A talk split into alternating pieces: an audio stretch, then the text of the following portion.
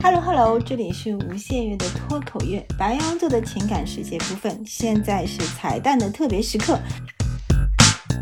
我想要跟你们说，白羊座想要收获正缘，要做到哪几点呢？白羊座是被称作为天生孤独者的星座，自己呀好像就要做自己一辈子的私人监工啊。他们不喜欢跟任何人产生特别持续持久的合作，自己呢是主星，他人都要围着你转。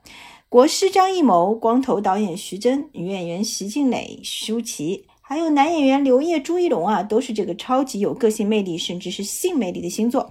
你要去观察他们的私人关系，但是私底下，这些人即使是成功人士，也其实在私人关系里面付出了很多你看不见的努力，去收获和维护正缘。来看看白羊座如果要收获正缘，要做到哪几点？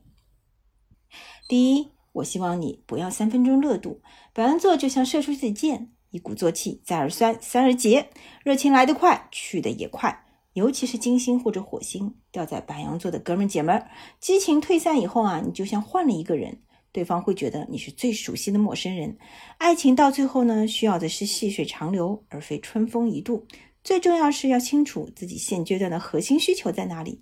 比如说，白羊座的徐静蕾年轻的时候也和知名才子、老男人在一起，被塑造也被影响。但是在他更成熟之后呢，他会选择更有包容度、文化多更多元、彼此更能够接受对方嫌疑的年轻 A、B、C 在一起。白羊座想收获正缘，第二点，我觉得啊，是不要太过自我。白羊核心的缺点只有一个，自我，或者说有点自私。自私的背后呢，是没能成熟发展大 ego。大 ego 的背后呢，是身为黄道第一宫的孩童本质。刚出生的小孩子啊，在心理学家眼里，会感觉到他们自己的手脚可以延伸到无限远。无限远啊！他觉得自己是这个世界的主宰，他觉得身边任何事情发生都是我啊，都是因为我旁边有人吵架，爸爸妈妈生气都是因为我。但其实不是的，但小孩子就是会这样想。当然，因为发展空间足够大，很多白羊能走得更远。他们学会了社会化，学会了优雅和掩饰，学会了在。更广泛的人际关系里面，如何在个人头寸和外界的关系当中走钢丝？但是呢，一旦你跟他的距离够近，你进入他的私人情感世界，你就会发觉他还是很自我的。私人情感和好恶呢，时刻准备着支持他的思想，影响他的选择。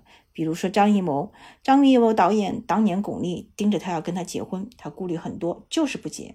传出名言说：“结婚不就是一张纸吗？你干嘛那么看重？”到了自己想要结婚生子、有小孩的时候呢，你看他再去付诸行动。所以说，所有的正缘啊，其实都是两个有缘分的人之间的能量互动。注意是互动，而不是自己动，让对方配合你共振。所以，克服自私，消化掉一点你自己的大 ego，更为对方着想。这背后啊，有很多的规定动作，比如说善于倾听，去做有效沟通，不要那么直接，甚至很鲁莽，都好重要。尤其是第三啊，善于倾听。这里是我在彩蛋里送给各位太阳白羊、月亮白羊、金星白羊、火星白羊，或者是上升白羊的一个独家小技巧。要知道，在任何星座情感关系里，沟通都很重要，但是共同的前提是你要会听。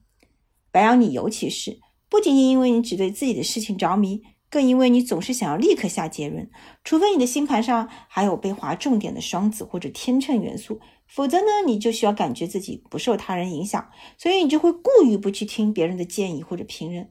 但是注意啊，这在情感关系里一定是大忌，因为在情感里呀，还有更重要的一种沟通是对方要告诉你他的需求。我想要你作为白羊座爱人，你要给我做什么？我的什么需求你要被满足？你要满足我，那你就表现的充耳不闻，就会大大损害误导你们的关系，大家就容易弄拧。那怎么样学会倾听，做好沟通，调整好自己 ego，少一点三分钟热度？